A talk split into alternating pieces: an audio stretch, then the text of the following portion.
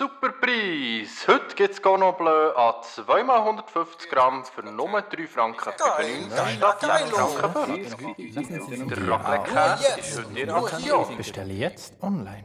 Also so im etwa hat es wahrscheinlich am Black Friday geklungen. Ich war selber nicht in einem Laden. Ähm, ich habe es gemieten, aber so hat es meiner Meinung nach wahrscheinlich geklungen am Black Friday, weil am Black Friday natürlich, wie wir alle wissen, alles reduziert wird und für einen billigeren Preis eingekauft werden kann. Und ähm, genau darum geht es heute im Klimastreik-Podcast und zwar um Überkonsum. Und heute bin ich Emerson und Claudio aus Zürich da. Hallo. Hallo. Genau. Und wir haben dann erstmal so ein paar Fragen füreinander vorbereitet, damit ihr uns ein bisschen besser kennenlernen könnt. Genau. Und die erste Frage stelle ich dir, Claudia, und zwar, ich möchte wissen, ob du die, welche Sprache du besser findest, Italienisch oder Französisch. Also, ich glaube, die Frage, da könnte ich sehr viel erzählen. Ich habe eine sehr leidvolle äh, Vergangenheit mit Italienisch. Also, ich bin aufgewachsen in Graubünden und da ist halt Italienisch Zweitsprache. Und äh, ich habe es nicht können. Ich habe es wirklich nicht gut können und ähm, ich hatte ein paar Lehrer, die es nicht so toll gefunden, dass ich es nicht so gut können habe. Und daher muss ich Französisch sagen, auch weil ich den Klang lieber habe. Das stimmt, Französisch ist schön. So, Emerson, Ja. möchte ich dich noch fragen, ähm, Cola oder Mate? Also ganz klar Mate. Also Mate ist Leben. ähm, und findest du Zürich oder Bern schöner?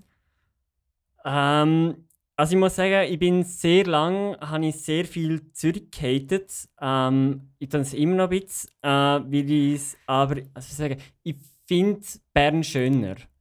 Aber ich muss sagen, mittlerweile bin ich jetzt schon genug lang in Zürich, dass ich so langsam den Vibe vor der Stadt draussen habe und dann ist es eigentlich auch recht cool. Also ich kann mich von dem her eigentlich nicht mal richtig entscheiden.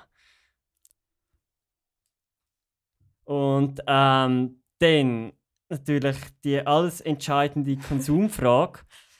Was hassest du oder liebst du mehr?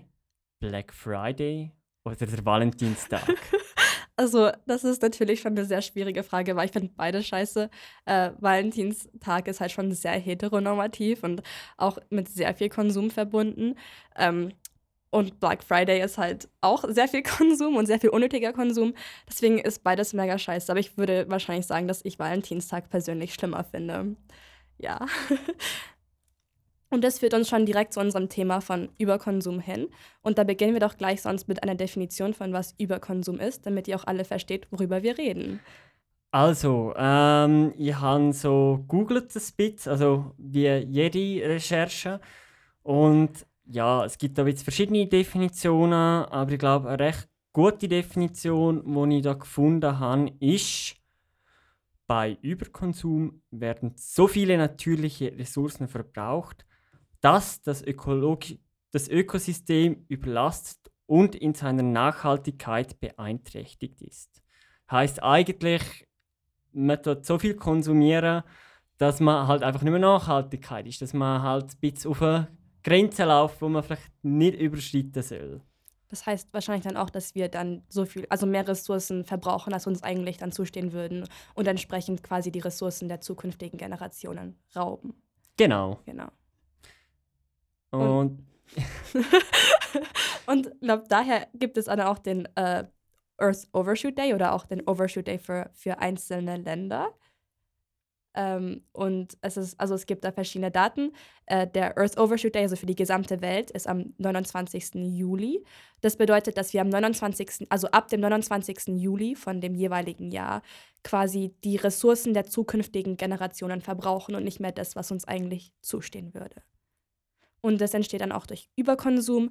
Und da wir haben ein sehr extremes Beispiel von der Schweiz. Zum Beispiel, da ist der Earth Overshoot Day bereits am 11. Mai, also um einiges früher. Und da sehen wir eigentlich, dass wir in der Schweiz wirklich extrem überkonsumieren. Und wenn natürlich, ich habe mir die Liste auch so ein bisschen angeschaut und was natürlich sehr, sehr auffällig ist. Ähm, es gibt so Tendenz von Ländern, die eher früher den Earth Overshoot Day haben und bei Ländern, die nachher sind oder den Tag gar nicht erreichen, weil sie eigentlich, eigentlich einen nachhaltigen äh, Ressourcenverbrauch haben. Also wie, was sieht man da genau für Tendenzen? Also, was ich mega interessant fand, war, dass China eigentlich erst am 7. Juni den Earth Overshoot Day, also den Overshoot Day von China erreicht. Weil wir hören in der Schweiz mega oft die Argumente, ja, China soll doch als erstes handeln und China ist doch mega viel schlimmer. Aber wir sehen eigentlich, dass wenn die ganze Welt wie die Schweiz leben würde, wären unsere Ressourcen wahrscheinlich schon längst verbraucht. Und da ist China halt doch etwas nachhaltiger als die Schweiz. Und das fand ich ein bisschen überraschend und auch, auch lustig, weil wir wirklich eigentlich immer China für die Klimakrise schuldig machen. Und ein, ein anderes Extrembeispiel ist dann zum Beispiel Luxemburg. Die erreichen den Earth, also den, ihren Overshoot Day bereits am 15. Februar. Also kaum zwei Monate im Jahr drin haben sie die Ressourcen verbraucht, die ihnen für ein gesamtes Jahr zusteht. Es ist crazy. Mhm. ähm, und da habe ich noch ein bisschen weiter recherchiert und da habe ich eben herausgefunden, dass quasi alle EinwohnerInnen von Luxemburg durchschnittlich jährlich, also ein, eine Einwohnerin tut durchschnittlich quasi 533 Kilogramm Abfall äh, pro Jahr verursachen. Und das berechnet auf einen Tag sind fast 1,5 Kilogramm pro Tag. Das heißt, ich würde an einem Tag 1,5 Kilogramm Müll verursachen und du weitere 1,5 Kilogramm Müll. es ist verrückt eigentlich halt auch wirklich, der, wenn man sieht, wie viel eigentlich konsumiert wird, wie viel Müll produziert wird. Also, also Gott, äh, also das ist vielleicht ein bisschen wieder Weiterleitung, aber es gibt wahnsinnig viele halt auch Mülldeponien, wo halt auch wo wirklich sich der Müll häuft. Also, oder, oder ich habe auch in der Recherche etwas ganz crazy so ein bisschen gesehen, hey, also in vielen Ländern gibt es mega viele Mülldeponien, halt einfach von Abfall. Und das ist natürlich halt auch Abfall vom Westen und nicht nur von den Menschen, die dort leben.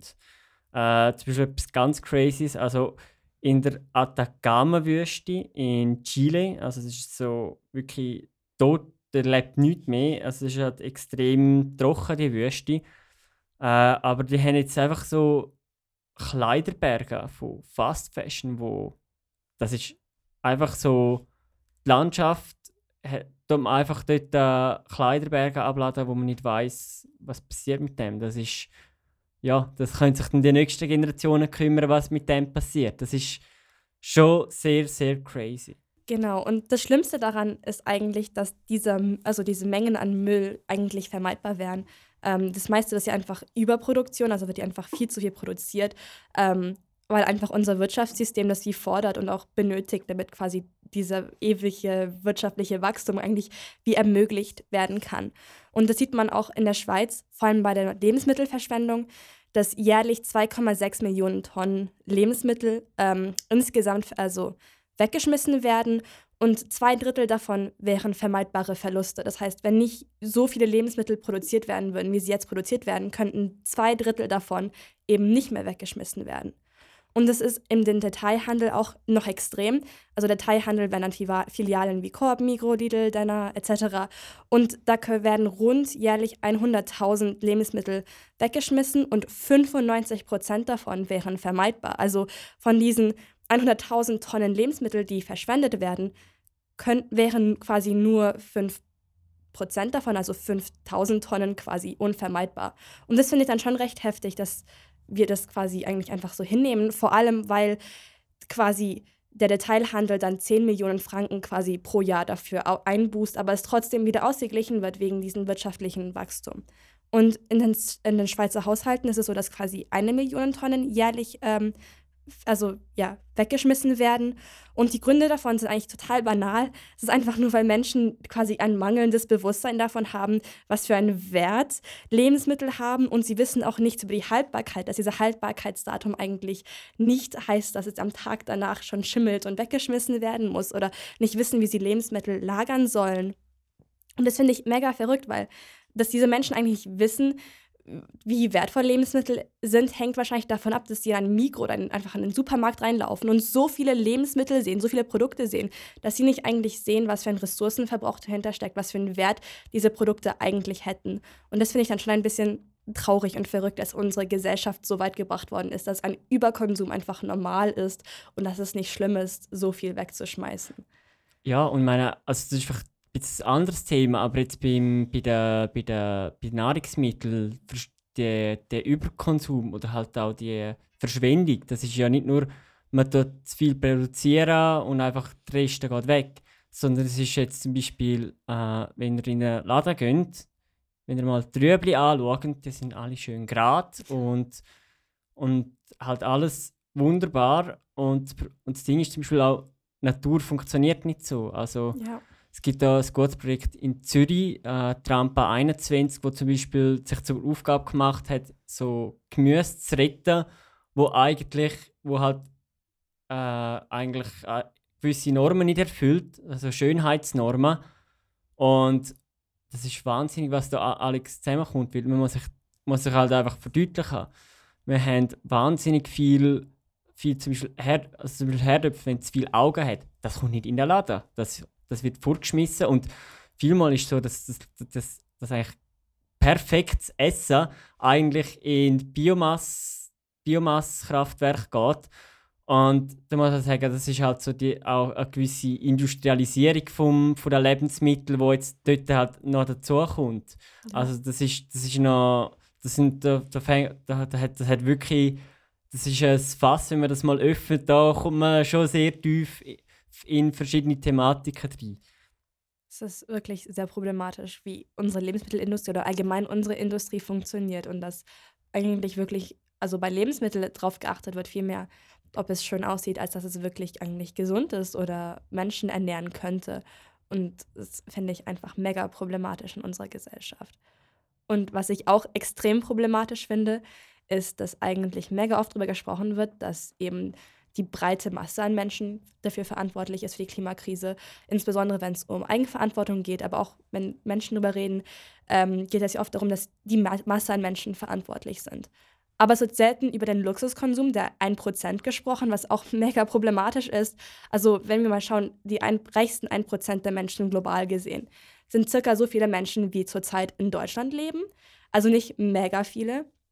Und es, eine Studie hat eigentlich aufgewiesen, dass quasi diese, also eine Person tut von diesen 1% tut pro Jahr äh, 70 Tonnen CO2 äh, ausstoßen. Und im Vergleich zu den 50 Prozent, also die ärmsten 50 Prozent, die tun pro Jahr, also eine Person tut pro Jahr eine Tonne ausstoßen. 70 mal mehr. Und darüber wird eigentlich kaum gesprochen. Und ihr Luxuskohlenstoffverbrauch ist nicht eben, um mit dem Auto zur Arbeit zu fahren. Es ist einfach mit Privatjets, Megayachten oder auch einfach Raumfahrt. Und diese Arten von Handeln könnten dann müssten eigentlich eingeschränkt werden, wenn wir die Klimakrise bekämpfen wollen, weil das ist nicht notwendig ähm, oder auch nicht irgendwie zielführend, mit einer Megayacht oder mit einem Privatjet durch die Gegend zu düsen. Mhm, Also es gibt ja so schöne auch noch, so noch Me Meldungen, wenn Jeff Bezos so wi wieder eine neue Yacht kauft. So, das ist natürlich schon recht extrem. Oder ich habe dann halt auch, weiss noch selber so Geschichten äh, aus, aus meinem Umfeld, oder wo ich auch schon ein bisschen mitbekommen habe, dass da halt irgendwelche Wirtschaftsführer da in der, auch selbst in der Schweiz dann halt irgendwie äh, bisschen mit dem, mit dem Helikopter rumfliegen, einfach zum Zeit sparen. Oder es hat ja auch schon Geschichten gegeben, dass der Bundesrat Gassis von Zürich auf Bern geflogen ist mit dem Flugzeug. Ähm, ja, also ich glaube, ich glaub, das GA ist, in, ist im Bundesratssalär schon drin. ich glaube schon, ja. Ähm, voll. Also, ich finde es schon verrückt und ich finde es auch einfach problematisch, dass diese Art von Konsum nicht, also nicht angesprochen wird von der Gesellschaft. Weil, Also ich, also ich finde es gar noch viel schlimmer. Also es ist ja viel, Ja. ähm, wenn, man, wenn man schaut, dass es, es wie es, ein häufiges Argument, wo man leider hat da gehört, ist halt ja, ja das Problem ist Ü Überbevölkerung, weil so- solange Bevölker sobald, solange wir das Bevölkerungswachstum auf dem Planet haben, äh, bringt das nichts mit Klimaschutz. Und wir wollen einfach nur schauen, dass wir, bevö- dass wir eigentlich sozusagen äh, die Bevölkerung reduzieren können. Aber wenn man schaut, wo die Bevölkerung am meisten wächst, dann ist das zum Beispiel vor allem in Afrika oder halt einfach wirklich in Regionen der Welt, wo Menschen ärmer sind. Und ein Mensch dort hat einen relativ kleinen Einfluss oder hat einen extrem kleinen Handabdruck vom CO2. Und man muss sich fragen, was ist effizienter? äh, Massengenozid von armen Menschen, wo Mess nicht wirklich große Einsparung bringt, Oder man tut jetzt einfach mal eine überschaubare Gruppe von Menschen sagen, okay, könnt ihr bitte weniger verbrauchen und ja, also ich finde es ist, ist interessant, dass es so gesellschaftlich so eine schwierige Frage ist, die ja. überhaupt zu stellen oder halt einmal sagen, okay, und es ist anders, als man immer denkt. Und jetzt auch mal mit konkreten Zahlen, der gesamte Kontinent von Afrika, wo mega viele Menschen hier im globalen Norden sagen würden, sie leiden an Überbevölkerung in Anführungszeichen. Ähm, die, dieser ganze Kontinent von Afrika verursacht nur 3% der globalen Treibhausgasemissionen während der Schweizer Finanzplatz allein schon 2% verursacht und die Konzerne, die in der Schweiz ihren Hauptsitz haben, 1,5% verursacht. Da kommen wir insgesamt auf über 4% als ein kleines Land im Vergleich zu einem Kontinent, was weniger verursacht. Und das finde ich so verrückt, dass wir als Menschen das eigentlich noch gar nicht richtig verstanden haben, dass dieses Problem so viel größer ist als bloß ein paar Einzelmenschen wie ich, die wenig, also weniger verursachen als jetzt zum Beispiel die reichsten 1%. Mhm, mhm. Und dann ist natürlich halt auch äh, die Art, wie wir konsumieren, natürlich auch anders. Also natürlich in ärmeren Regionen tut man eigentlich Sachen konsumieren, die man für den täglichen Bedarf braucht.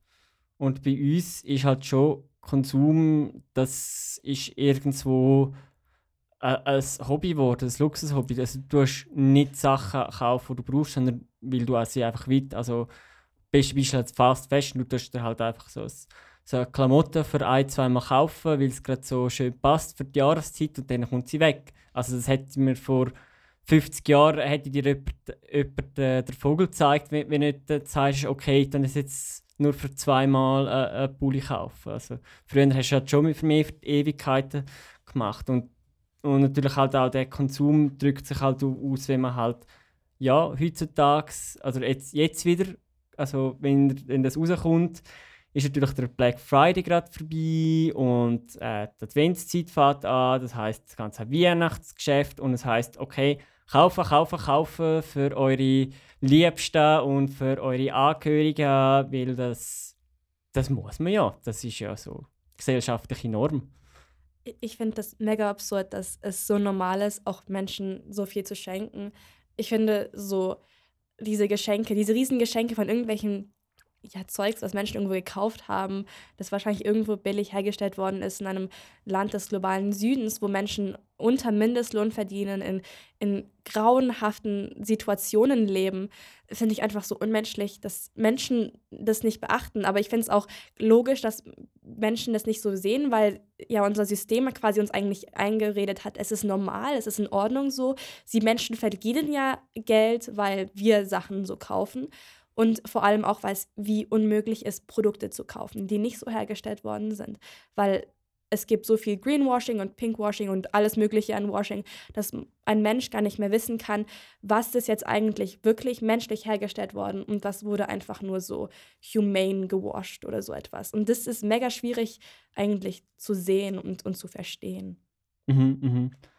Und wenn, wenn man auch schaut, so, was überhaupt hergestellt wird oder so, ähm, also, ein bisschen geschaut äh, und ja, also, zum Beispiel bei Elektroprodukten ist zum Beispiel extrem, wenn man schaut, was so produziert wird, nämlich Elektroprodukte sind einfach, haben einfach eine viel schlechtere Qualität heutzutage als früher. Also, also da, hat, da habe ich auch schon ein bisschen etwas gesehen. Also ihr seht es dann in den Show Notes, haben wir es dann verlinkt.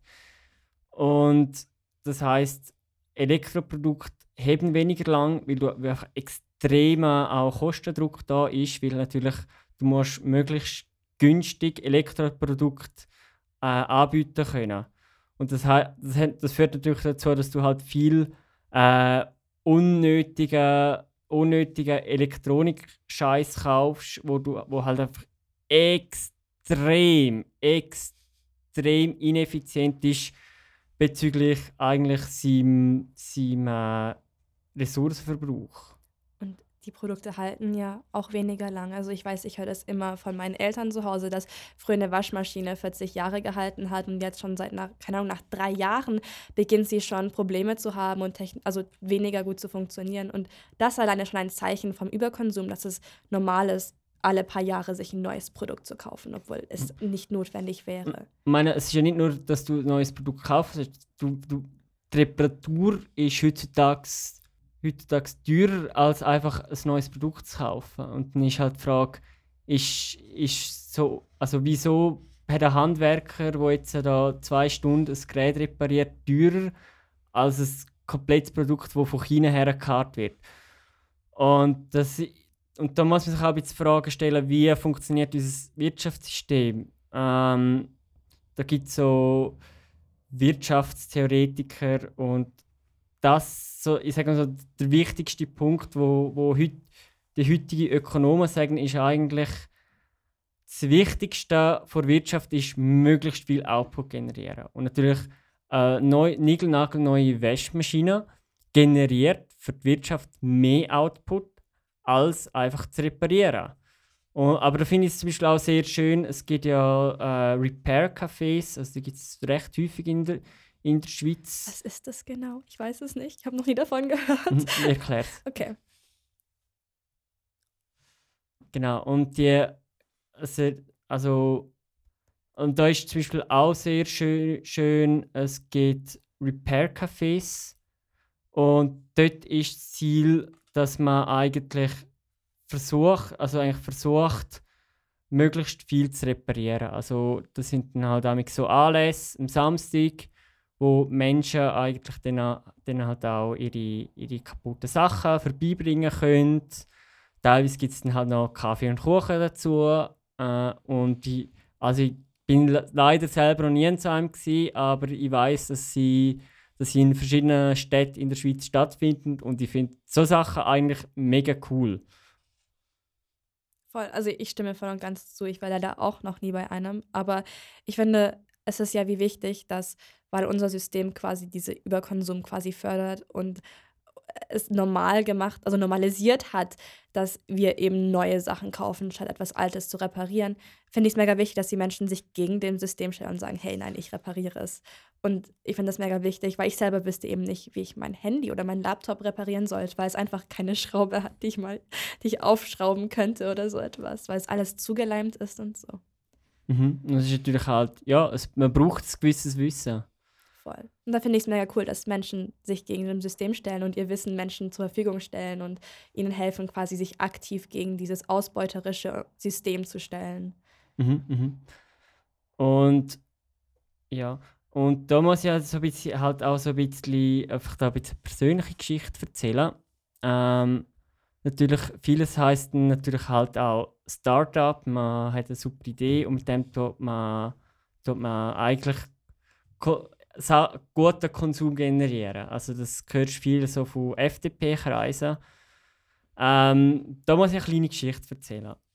Nämlich, ich selber tue ein Fach studieren, wo ich sag mal sehr technisch ist. Und daher gibt es natürlich halt auch so ein bisschen grosse, ist natürlich ein riesiges Ding, dass natürlich die Leute, die dort studieren, natürlich unbedingt ein Startup gründen sollten. Also also heißt das Unternehmen und halt vor allem äh, sogenannte Spin-offs, das heißt Firmen von Studierenden, die einfach etwas Neues machen.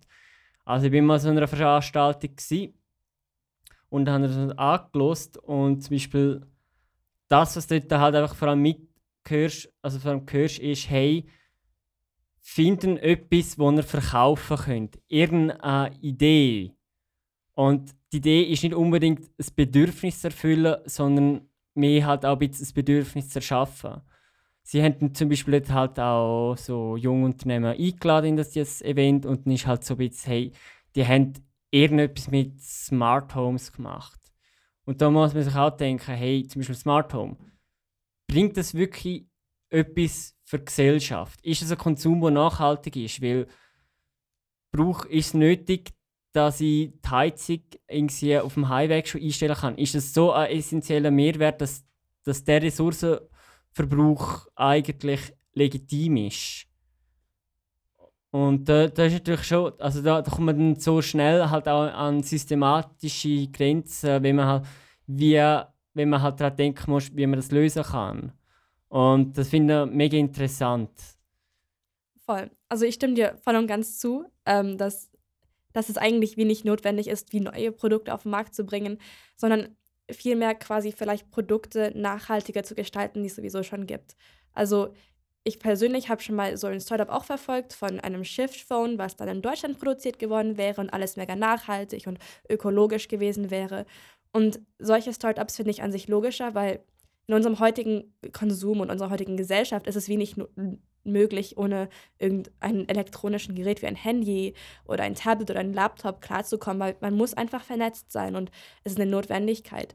Und ich fände, so etwas quasi nachhaltiger oder sozial verträglicher zu gestalten, ist wesentlicher als einen neuen Markt zu kreieren, der vielleicht nicht notwendig wäre für unsere Gesellschaft oder überhaupt gar nicht wesentlich ist für unser menschliches Leben und Verhalten.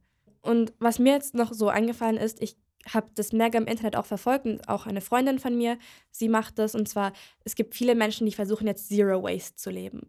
Und das an sich finde ich auch mega spannend und also ich möchte nur ganz kurz noch hier einfügen, Eigenverantwortung ist nicht die Lösung zur Klimakrise. Ähm, ihr müsst euch nicht dafür verantwortlich fühlen, Zero Waste zu leben, nur weil ich drüber rede. Ähm, aber ich finde es an sich trotzdem mega spannend und auch interessant, dass es Menschen machen. Und zwar meine Freundin, sie versucht Zero Waste zu leben. Und das bedeutet halt, dass sie quasi statt ähm, reguläre Sachen zu kaufen, wie im Supermarkt, die in Plastik oder Papier verpackt sind, zum Beispiel im Unverpacktladen geht und dann dort in irgendwelche Säcke quasi dann die Lebensmittel kauft und damit Müll quasi äh, vermeidet. Das beinhaltet auch zum Beispiel Secondhand-Einkaufen, damit quasi kein neuer Fast Fashion auf den Markt kommt.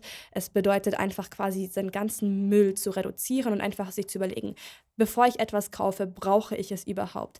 Gibt es eine Möglichkeit, das ehemalige Produkt, wie zum Beispiel mein ehemaliges Handy, zu reparieren oder muss ich jetzt sofort ein neues Handy kaufen? Ähm, und es beinhaltet so ganz viele verschiedene so Aspekte, um quasi wirklich so wenig Müll wie möglich zu verursachen. Und sie hat mir eben erzählt, dass es nicht so quasi von einem Tag zum anderen ist, ich werde jetzt Zero Waste, weil es gibt so viele Aspekte, die man am Anfang überhaupt gar nicht bedenkt. Und es ist eher so ein, ich reduziere jetzt meinen Plastikkonsum, ich reduziere jetzt das, ich achte auf das, ich höre jetzt auf, äh, Kichererbsen in Dose zu kaufen, ich kaufe sie jetzt so und dann muss ich sie selber kochen und dann irgendwann mal quasi hat man das voll und ganz erreicht. Und das finde ich eine mega spannende Lebensweise, weil danach wurde mir erst klar, nachdem ich dann nach Hause kam und gesehen habe, oh, bei uns ist zu Hause auch alles in Plastik verpackt oder wir haben auch ein Mehl in einer Papiertüte, was dann auch dafür ein Baum abgeholzt worden ist.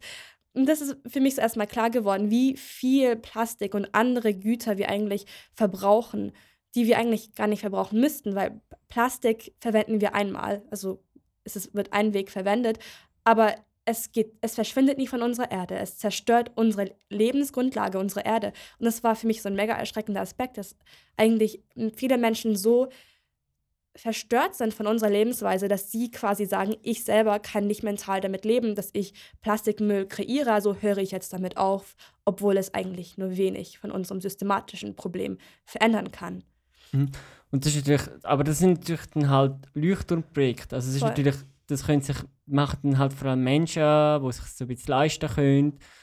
Und das ist natürlich etwas anderes, wenn du, wenn du halt einfach so ein bisschen auf dem Mindestlohn ja. bist, dann fällt dir niemals ein, okay, ich kann jetzt meinen Müll reduzieren, halt einfach weil das ist ein anderes Problem und die Produkte, die günstig sind, die dir leisten kannst, die haben für viel Verpackung und daher hast du die Wahl, entweder du isst nichts oder, oder ja, du tust, du tust jetzt ein super Bioprodukt äh, kaufen und das ist Voll. natürlich dann halt auch das Problem, wenn es dann halt geht, halt auch ökologischer zu leben, weil es ist ein Privileg eigentlich, mhm. so viel Zeit zu haben, sich damit auseinanderzusetzen und extra noch zum Unverpacktladen zu gehen, nachdem man im regulären Supermarkt war. Oder ähm, der ist ja normalerweise nicht direkt am Bahnhof, wie jetzt zum Beispiel ein Mikro oder ein Korb. Oder ähm, es ist ein Privileg, quasi auch sich das überhaupt leisten zu können. Und, und das muss man eigentlich erstmal betrachten, dass das nicht alle Menschen können überhaupt, auch wenn sie es wollten. Und darum muss man natürlich das dann, die ganze Frage vom Überkonsum dann halt wirklich halt auch auf einer systematischen Ebene betrachten. Äh, das ist natürlich jetzt, ich glaube, das würde unseren Rahmen heute komplett, komplett sprengen, wenn wir einfach nur versuchen, ansatzweise Lösungen und äh, Analysen zum, zu, zur, zu, zu systemischen Fragen zu stellen, weil das halt äh, es ist ein sehr wichtiges Thema, aber es ist ein sehr grosses Thema. Und wir, wir heben es jetzt mal klein. Aber etwas können wir euch sicher schon mal auf den Weg geben. Äh, der Klimastreik hat natürlich jetzt vielleicht weniger systematisch, aber schon mal einfach mal Maßnahmen definiert. Also wirklich echte Maßnahmen, die man machen kann, um CO2 zu reduzieren. Also, und im besten Fall natürlich halt äh, Netto Null 2030 zu erreichen. Das ist der, der Klimaaktionsplan. Das sind über 300 Seiten mit verschiedensten Maßnahmen von allen möglichen Sektoren. Da haben äh, wirklich Expertinnen mit, mit Aktivisten zusammen geschafft und da sind halt wirklich Leute dran, gewesen, die sich auskennt haben und die halt konkrete Maßnahmen eigentlich erarbeitet haben, wie man äh, CO2 reduzieren kann. Natürlich da fehlt noch eine grosse soziale Komponente, pipapo. Aber wenn ihr euch mal interessieren könnt, grundsätzlich, wie könnte ansatzweise, sagen wir, ansatzweise so halt auch, äh, äh, auch ein anderes System aussehen oder wie, wie könnte es anders aussehen? Was sind so Massnahmen, was sie könnten? Äh, dann empfehle ich euch, schaut mal drauf. Äh, der Link haben, werden wir, also wir werden in den Show Notes ein Dokument haben mit allen Links, wo ihr auch alles findet. Genau, also der Klimaaktionsplan ist echt mega cool und wirklich sehr interessant. Und ich habe da auch selber neue Sachen gelernt, so Aspekte, die die Klimakrise ähm, ja, befeuern, die mir aber davor noch nie wirklich in den Sinn gekommen hatten oder waren, die, woran ich noch nie gedacht hatte. Also auf jeden Fall sehr cool und sehr empfehlenswert anzuschauen. Ja, super. Dann sind wir, glaube ich, langsam halt auch schon am Ende unserer Episode. Und wir wünschen euch allen schon eine schöne Zeit bis zur Weihnachten, egal was, was ihr glaubt, was ob ihr jetzt, feiert. ja, oder ob ihr jetzt Advent feiern oder nicht, egal, einfach eine schöne Zeit. Nehmt euch die dunklen Stunden ohne Sonne, nehmt sie noch nicht zum Herzen. Es, der Sommer kommt wieder, es wird wieder heller. Ja. genau, und Glaubt nicht alles, was euch unser kapitalistisches System verkaufen will. genau, mega wichtiger Takeaway für die Adventszeit und die Weihnachtszeit und allgemein die Festtage, die jetzt kommen werden. Genau. Und, ah ja, und von dem her äh, ein kleiner Vorschlag, Geschenkvorschlag für eure Menschen, wenn ihr jetzt sagen, okay, ich möchte nicht unnötigen Scheiß schenken, dann die machen Gutschein, wo, wo, ihr, wo, ihr, wo ihr für gut für gut, wo er eigentlich Spenden für einen guten Zweck machen. Und die, die Person, genau. die er beschenken tut, kann dann auswählen, für welchen guten Zweck das Geld geht. Das ist, glaube ich, äh, eigentlich ein nobler Weg, um zum bisschen die Misere von Geschenken in der Weihnachtszeit zum, zum umgehen. Genau, finde ich auch mega cool. Und ich würde mich auf jeden Fall freuen, wenn mir das jemand so schenken würde. ja. Ja.